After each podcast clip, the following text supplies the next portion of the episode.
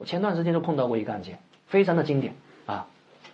那有人来找我一个案子啊啊，当然了，我又是免费咨询啊。这个好像不是免费咨询，这个好像收了钱啊。那收的钱也不多，至少比那个那个谁啊，那个刚才我们讲的那个那个那个电影对吧？啊，你比较少少少少，不知道少多少，好像就这这就，哎呀，也不说收多少钱啊，很自卑的啊。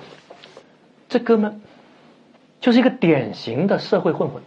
有一天晚上喝酒喝到凌晨两点，然后呢，在路上被一只流浪狗咬了，给狗踹了几脚。流浪狗被踹，就跑到棺材铺去了。结果他就认为流浪狗是谁的呢？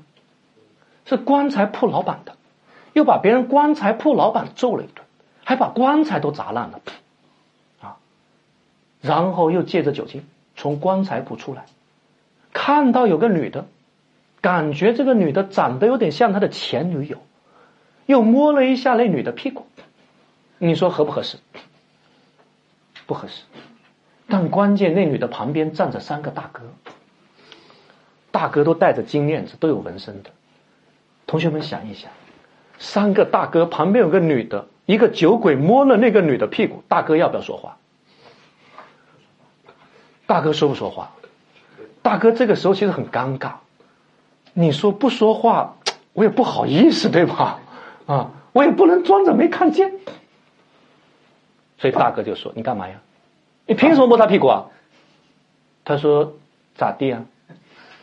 摸屁股咋地？怕又摸一下。”这个时候，大哥不动手是不是不合适了呀？那以后做大哥的这金链子都没法戴了，得换成银链子了，对吧？那两个大哥冲上去就打，啊，不断的打，拿棍子打。老三看着两个大哥打，很冷静。后来发现大哥打的太慢了，直接拿个水果刀冲上去就朝啊张三的脖子上蹭蹭刺了两刀。听明白没有？后来三个人收工回家，啊，回宾馆，发现身上有血。老三说：“哎，刚才捅了他哪个地方？怎么有血？”大哥说没事，充其量是个轻伤，睡觉。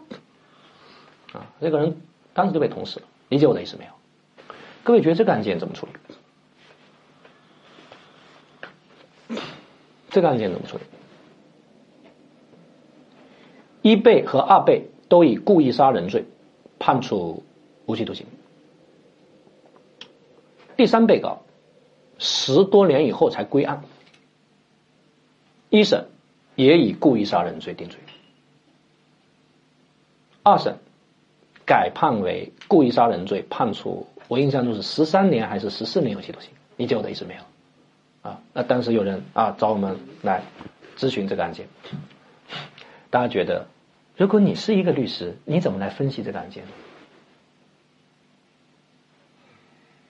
啊，怎么分析啊？首先定他十三年重不重？重不重？重吗？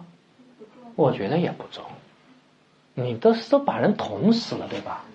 但是大家觉得这哥们确实也不能说该死，对吧？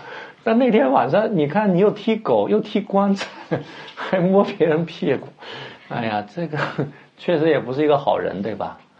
啊！但后来我一看卷，我马上就发现有一个很重要的点，点在哪呢？被害人身上有多处致命伤，换言之，他是被乱棍打死的，搞不清楚哪一棍哪一刀是真正的致命伤。各位理解我的意思没有？也就是说，有可能老三捅的时候，这个人已经干嘛了呀？已经被打的不行了，已经受了致命伤。你不捅，他也会死的。理解我的意思没有？所以从这个意义上而言，我们的策略就变了。